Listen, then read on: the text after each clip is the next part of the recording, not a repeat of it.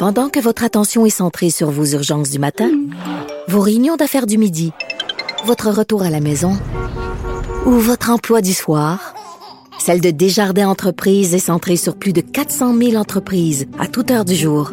Grâce à notre connaissance des secteurs d'activité et à notre accompagnement spécialisé, nous aidons les entrepreneurs à relever chaque défi pour qu'ils puissent rester centrés sur ce qui compte, le développement de leur entreprise.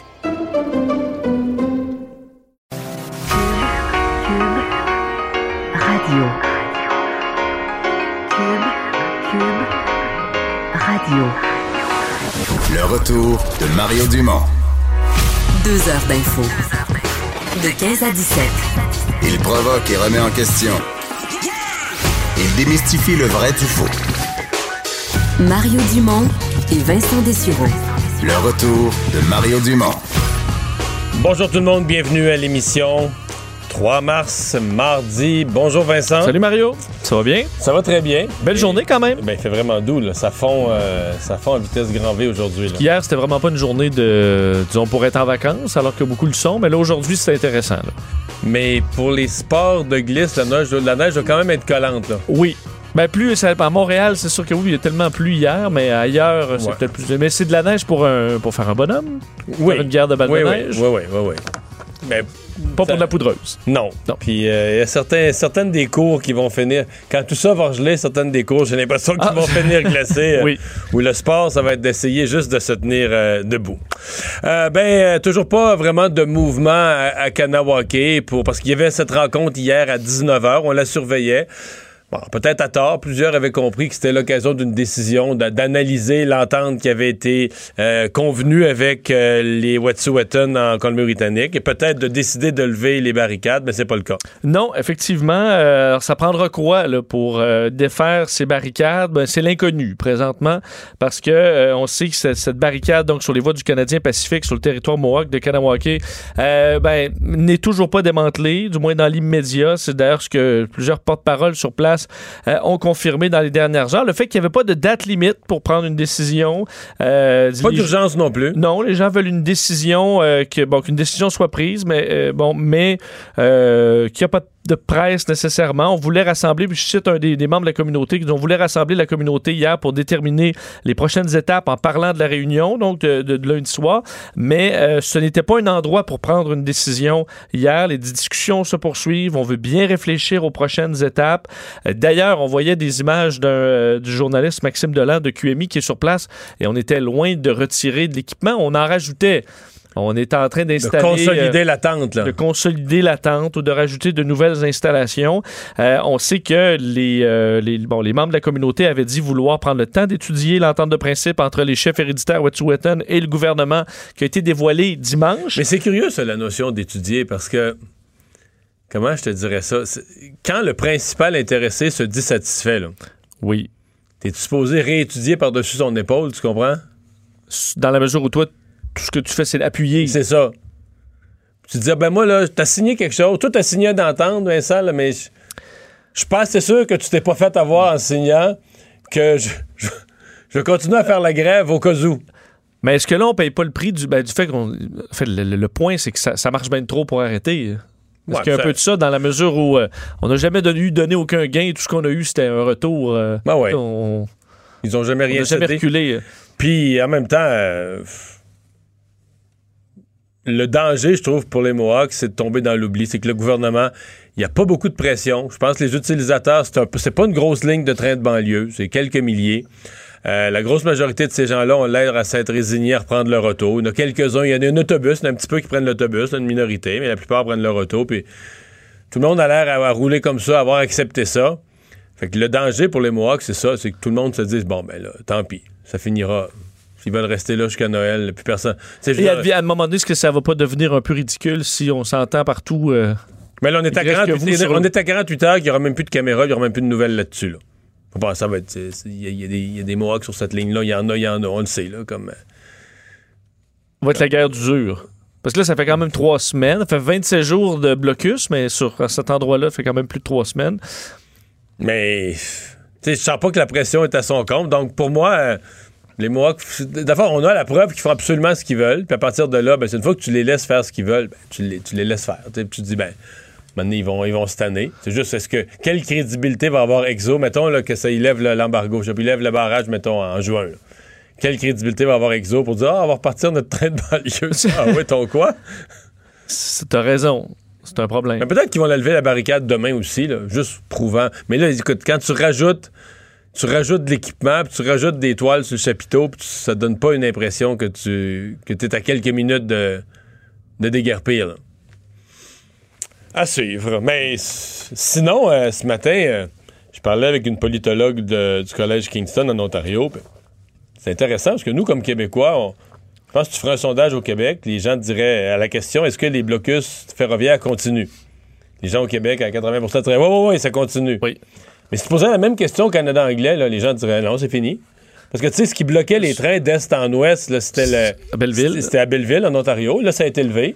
Les trains circulent au Canada. Tu sais, ce qui reste, c'est un- une en Gaspésie, puis une, ça arrive sud de Montréal. Puis les deux cas, c'est ce qu'on pourrait appeler du réseau local là, de transport ferroviaire.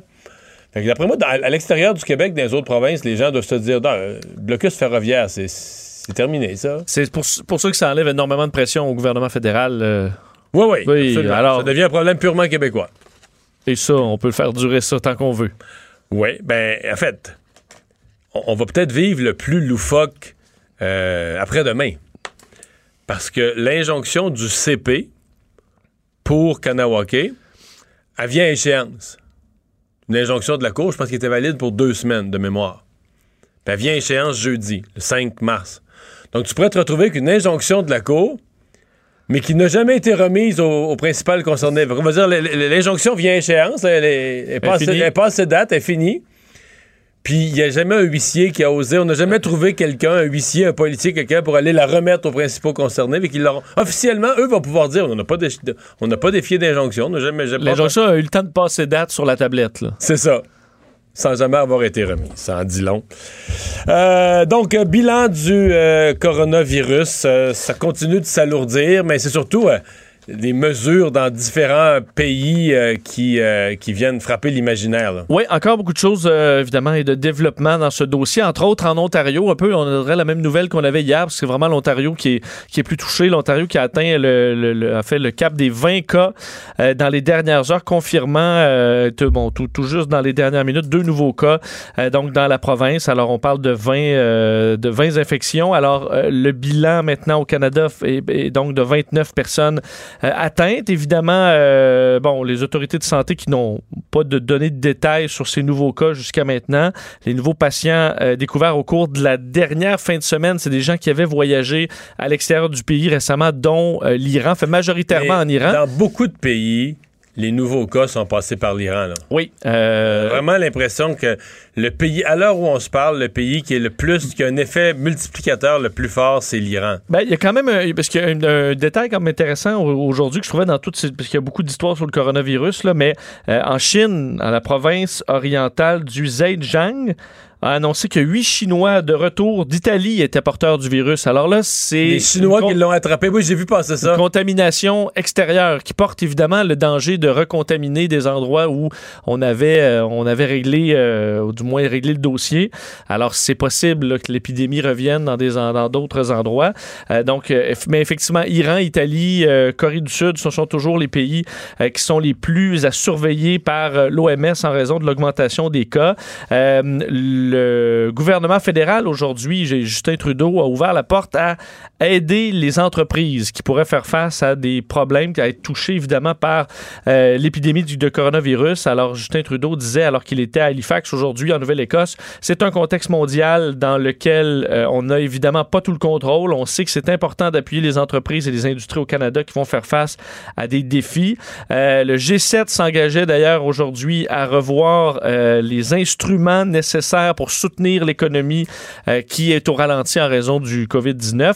Là, peut-être pour Justin Trudeau, par contre, il n'y a pas beaucoup de marge de manœuvre. là. Mais c'est ça, là. Dans un. on, s'enlise. quand, un- quand, tu arrives dans une crise économique et que Justin Trudeau dit Moi, une des choses que je pourrais faire dans mon prochain budget, c'est d'être plus dépensier. Je vais ouvrir les vannes. Ouais, tu dis Et ouais. les vannes sont. ouverte au maximum. Déjà, ouais. Bon. C'est un peu ça le Euh, feeling. Et euh, bon, pour ce qui est du- de, la, de la propaga- propagation euh, dans le monde, les cas en Chine continuent de faiblir. L'OMS a d'ailleurs, dans les dernières heures, dit que c'était un recul réel, soutenu. Alors, c'est les bonnes nouvelles. Ailleurs, par contre, c'est différent. La Corée du Sud, là, je vous dis que ça avait augmenté. On était à plus de 5000 cas. là. donc, c'est une, donc une hausse quand même assez Mais il y a un débat vraiment déchirant là-bas. Il y a vraiment une communauté religieuse qui est visée. Il y a même des gens, je disais, même des gens qui disent que cette communauté religieuse-là devrait être quasiment accusée, euh, les dirigeants d'homicide. Puis Ben, la bonne Et- nouvelle, c'est que là, on connaît vraiment les branches. là. Vu que c'est vraiment des branches connues, alors on est quand même capable de. C'est beaucoup de monde, mais dans des communautés euh, un peu plus fermées, disons. Alors on sait d'où ça vient et on est, semble-t-il, capable de plus contrôler ça, mais Hmm. ça, ça reste Mais en voir. Iran, je voyais, c'est quoi? C'est-tu un sixième du Conseil des ministres, quelque chose comme ça? là? Ah ben, Euh, En Iran, il y a comme une, une contamination qui s'est faite dans les milieux gouvernementaux. Le sous-ministre à la santé ah avait été un des premiers malades. partout, euh, oui. en suant à côté de, de, ses collègues. Euh, D'ailleurs, euh, d'autres pays qui ont leur premier cas, donc ça s'ajoute, l'Ukraine, le Maroc, la Lettonie euh, dans, les, dans les dernières heures. Et la question de l'équipement, l'équipement, les masques, le président français Emmanuel Macron aujourd'hui qui annonçait que l'État allait réquisitionner tous les stocks, toute la production de masques de protection et d'autres outils de protection pour les distribuer exclusivement au personnel soignant et aux personnes qui étaient porteuses du virus. Alors, on a ce questionnement-là euh, ben, dans plusieurs pays, évidemment. Mais ça, c'est- un peu de nature à créer de la panique. Là. Je veux dire, mettons que c'est une fausse sécurité d'avoir un masque, mais mettons que pour quelqu'un, c'est une, une fausse vraie sécurité. Quelqu'un, il, il la veut, cette fausse sécurité-là. Là, tu dis, il n'y en a plus, c'est le gouvernement qui a tous les masques. Ça, il en faut pas plus pour euh, que la personne prenne panique. Oui, et ils, prennent les derniers masques qu'ils trouvent un peu partout. Euh, on a vu, euh, c'est bon, des problèmes là-dessus même dans nos hôpitaux, alors qu'au Québec, évidemment, on a eu un seul cas. Euh, mais on voit, et on vu, voyez des reportages aujourd'hui de pénurie de désinfectants à main dans les, dans les pharmacies. Alors, on sent que ce qui est type Purel, donc autre euh, liquide du genre, présentement, ça part vite. Il y a des marques maison de pharmacie qu'on va retrouver encore, mais souvent les grandes marques n'y sont plus sur les étagères. Euh, D'ailleurs, des gens du succursale là, disaient que oui, il y avait une inquiétude.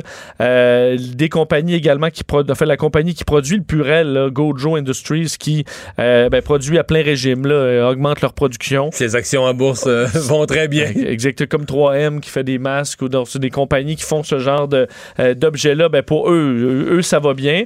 Alors que le pape François, on avait quelques inquiétudes. En fait, on avait quelques inquiétudes. Euh, C'est sûr que là, maintenant, à chaque fois que quelqu'un tousse, euh, et plusieurs pensent que c'est, le- coronavirus. On ne pouvait voir dans les derniers jours le pape François euh, avec une, une bonne toux, disons, et un bon rhume. Euh, il a été testé pour le coronavirus et il, ne- il n'est pas porteur. Alors, il n'y avait pas... Personne n'avait vraiment dit qu'il y avait des. Ben, c'est quelqu'un qui sert beaucoup de mains, évidemment. Ouais, il rencontre plein de fidèles. Euh, D'ailleurs, le Vatican euh, aussi annule euh, beaucoup d'événements. Un événement avec 2000 jeunes là, de 115 pays au mois de mars à Assise qui vient d'être annulé. Euh, D'autres événements sur l'éducation euh, également annulés par précaution, comme on voit évidemment dans le monde du sport et ailleurs. Et il y a la Banque centrale américaine, la Fed, qui a réagi vivement. Ben, on s'y attendait, semble-t-il, aux États-Unis depuis euh, une coupe de jours, mais c'est quand même rare qu'on fait ça, là, un geste d'éclat, qu'on coupe euh, non pas d'un quart de point, mais d'un demi-point du coup le, le taux directeur. Oui, la dernière fois, c'était en 2008, donc alors qu'on était En en, pleine crise, crise, ouais. économique. Euh, donc, baisse d'un taux, du taux d'un demi-point de pourcentage pour dire, bon, au dire de la Banque américaine, euh, la Banque, Banque centrale américaine, la Fed, pour donner un coup de fouet à l'économie américaine qui, évidemment, ben, l'économie américaine sur les chiffres va assez bien. On s'inquiète évidemment de l'effet que pourrait avoir le coronavirus.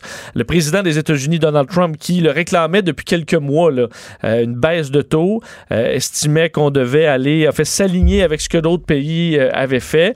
Du côté de la Fed, on juge toujours que l'économie des États-Unis est solide. C'est la onzième année consécutive de croissance, mais en raison des risques en constante évolution du coronavirus, on abaisse donc les taux de euh, d'un demi-point. Donc, on se situe désormais dans une fourchette là, de 1% à 1,25. Alors, c'est quand même... euh, Bon, à chaque fois que tu t'en enlèves, tu t'enlèves un peu de marge de manœuvre aussi pour le, pour le futur au besoin. Euh, évidemment, Mais ça la, fera... question, ouais, la question pour nous, c'est est-ce que le Canada va imiter ça? C'est demain euh, qu'on attend une décision de la Banque du Canada. Souvent, on, on, on va suivre euh, C'est possible. Est-ce qu'on peut les suivre à, moi, à mi-chemin?